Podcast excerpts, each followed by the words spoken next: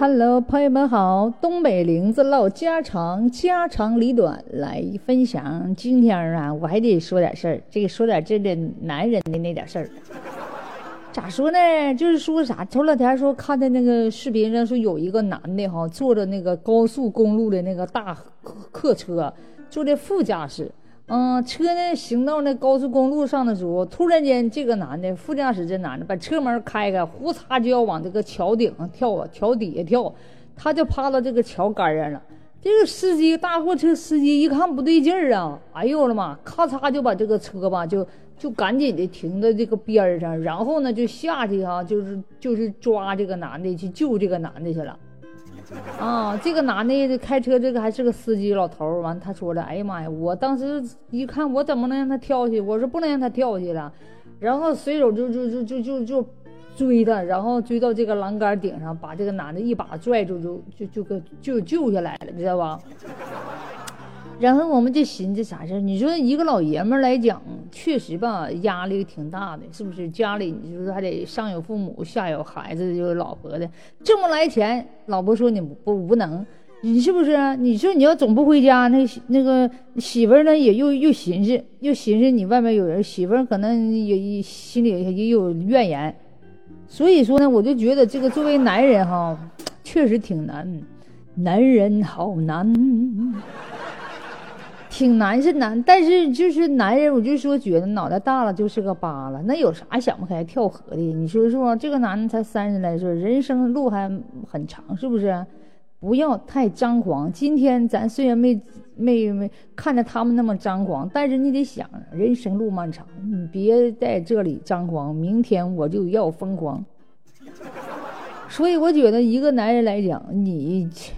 大不了低个头能怎么的？就是说有啥想不开跳啥了？你说你白发人送黑发人吗？是不是？你说你妈妈把你养大，你说你妈妈七八十了，这人说的话是不是？等着你照顾她，孝顺她。你这家伙你根儿没了，你没了，咱就不是说不指着你孝顺，但是你觉得父母得多伤心？养活大三十四岁，你把你养活大了，吃多少粮了，操多大心给你养活大了，结果你一下子自己想不开走没了。你知道你父母他活着他就没什么意义，他为了就是为了让看着你一天天的开心，他在活着呢，是不是？所以说，我觉得这个男人呢有点啊太自私了。作为一个男人来讲，你首先什么事情，首先你应该想到的是你的妻儿和你的父母，你不能想到我自己啊，我不行我就跳楼，不行我就死了，这个那的。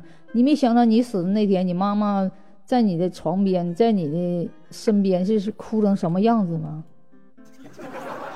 是不是啊？你如果凡是有一点责任之心，你根本都不会跳楼。我就觉得，就是跳河也好，跳楼也好，我觉得男人呢一定要有担当，是不是？一定要有责任心，要有担当。虽然说现在挣不来钱，这那的，最起码咱还好好活着，最起码是不是还能给妈妈端杯水吧，给你父亲倒杯茶的吧？